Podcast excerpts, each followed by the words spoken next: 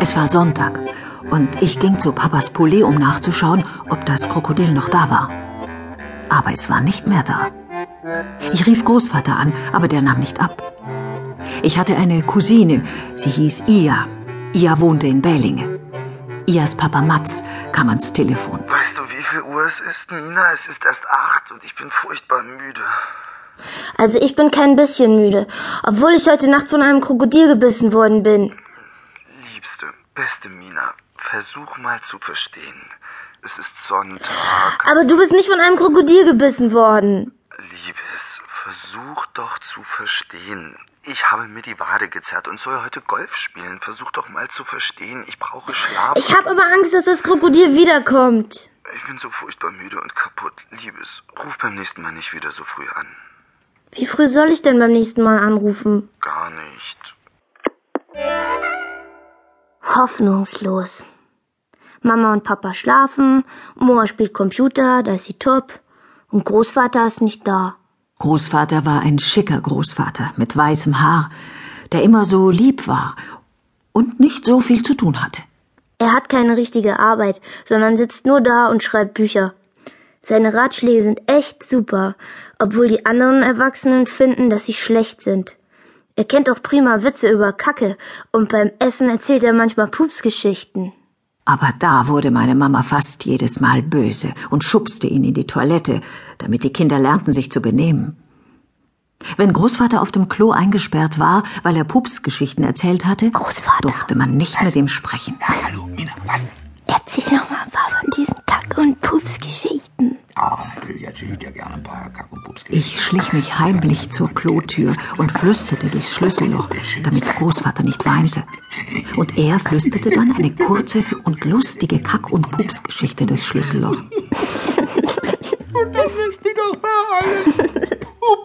Einmal kam Mama uns auf die Schliche und wurde super sauer und zog mich an den Haaren von der Tür weg.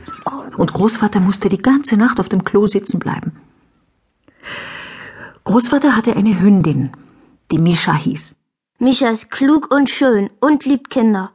Sie ist in der sibirischen Tundra im fernen Russland geboren. Ihre Eltern waren Schlittenhunde und Mischa ist 17 Jahre alt. In Hundejahren bedeutet das, dass sie 119 Jahre alt ist. Sie ist groß wie ein Wolf und lieb wie ein Elefant, sagt Großvater oft. Sie wohnt bei Großvater und Gunilla in Wachsholm. Die beiden sind verheiratet und Gunilla ist lieb. Sie ist Feministin und das heißt, dass Großvater selbst putzen muss. An diesem Morgen rief ich dann nochmal bei Großvater an und erzählte ihm von der Sache mit dem Krokodil. Das ist ja nicht zu fassen.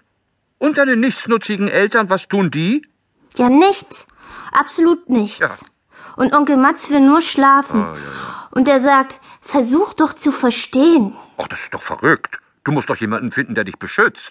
Ja, sie sagen die ganze Zeit ja nur, versuch mal zu verstehen Ja, ja. und wollen schlafen. Du hast doch mal gesagt, man soll sich einen Wohltäter besorgen, wenn man in großer Not ist.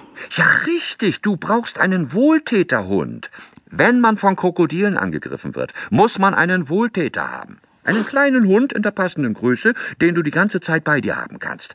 Ja, ich kann ja nicht bei dir sein. Ich hab Angst. Aber du hast recht. Du musst einen Beschützer für mich finden. Ich hab so ein Gefühl. Ja, was für ein Gefühl. Ja, dass etwas Schreckliches vielleicht beinahe bestimmt passieren kann. Du, äh, weißt du was? Morgen fahren Gunilla und ich und Misha und ihr und Markus in das Haus in Wärmland für zwei Wochen. Hm. Wenn ihr einfach mitkämt, du und Moa, hm, dann hätten wir vielleicht Zeit, einen Plan durchzuführen, der dir hilft. Ein Plan? Eigentlich zwei Pläne. ne? Zuerst bei einem Züchter einen Wohltäterhund zu holen. Es soll eine Hündin sein und sie soll Elsa heißen.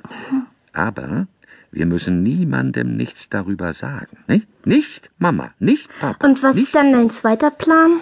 wir müssen eine Expedition planen. Eine Expedition hinauf zum Dreihöhlenberg. Wenn man Angst hat, dass die Krokodile wieder angreifen, dann muss man etwas Großes tun, sodass ein Angriff eines Krokodils einem wie ein ganz kleiner Scheiß vorkommt. Wenn man eine Expedition durchgeführt hat, kann einem nichts mehr erschrecken. Auch kein Krokodil? Ein Krokodil schon gar nicht. Und expedieren wir denn ohne Mama und Papa? Nur wir. Und ihr und Markus und Moa. Aber sonst keiner. Und Gunilla? Oh, Gunilla kann dabei sein. Die kann Pupsgeschichten aushalten.